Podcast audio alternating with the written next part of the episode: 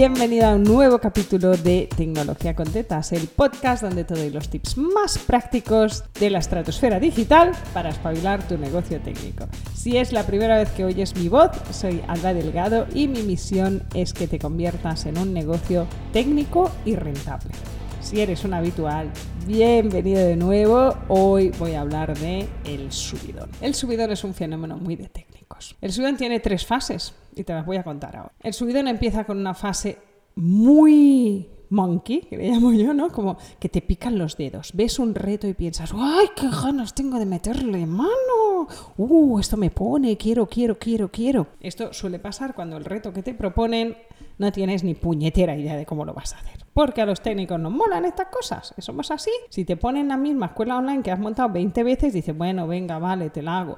Pero si te proponen un reto que no tienes ni idea de cómo vas a resolver, te pican los dedos. Es que quieres irte corriendo a casa a ver cómo coño lo vas a hacer. Este es el momento alegría máxima, monkey saltador. Y después te pones y como no tienes ni idea de cómo lo vas a hacer, obviamente hay una fase de bajón. El bajón es, hostia mierda, esto no es tan divertido, no me está saliendo como yo quería. Pues esto que había pensado que iba a ser súper fácil, pues no está siendo tan súper fácil. Me estoy cagando en la madre que me ha parido por haber aceptado este proyecto. Albita, ¿para qué te metes? ¿Vale? Te entras en todos estos bucles personales en los que mm, te arrepientes 20 veces de haberte emocionado con este proyecto. Pero lo más guay que le pasa a un técnico es la fase 3. La fase 3 es la fase del subidón.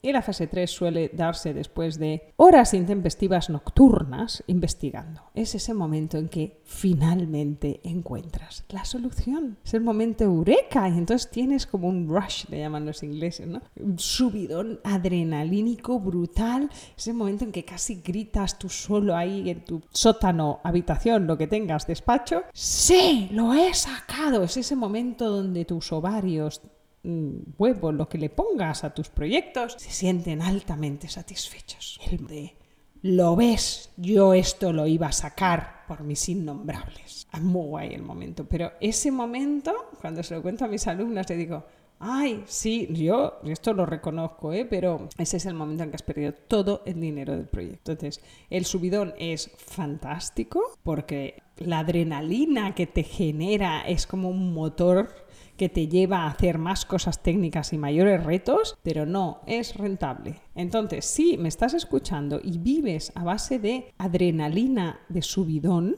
de proyectos que acabas a última hora por tus innombrables, porque esto lo saco como que me llamo Alba, estás siendo un poco rentable.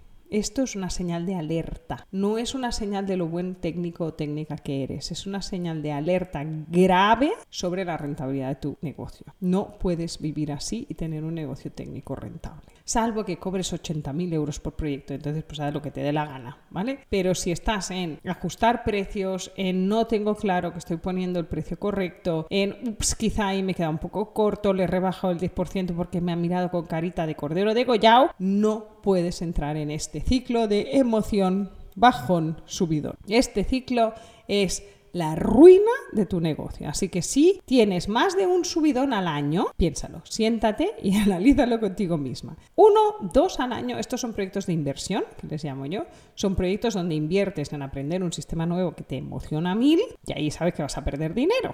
No, pues la primera vez que monté un Kajabi, pues Carle en fin, da igual. No te voy a contar las horas que le llegué a meter, ¿vale? Pero era una inversión. La primera vez que YouTube nos saque su escuela online, pues habrá que remengarse y perder algo de pasta investigando cómo funciona. Pero es una vez. No puede ser cada proyecto. Si en cada proyecto que estás haciendo vives emoción, bajón, subidón, no estás reaprovechando el conocimiento que adquieres. Estás empezando de cero en cada proyecto. Y esto es lo que no te hace rentable. Así que ya te he echado suficiente la bronca por hoy. Este es un podcast súper cortito, pero muy directo ahí donde nos duele. Si has identificado este ciclo en ti o en un colega que necesita oírme, pásale este podcast, recomiéndale que me escuche y deja de vivir en este ciclo constante de emoción bajo un subidón, porque no te está ayudando para nada.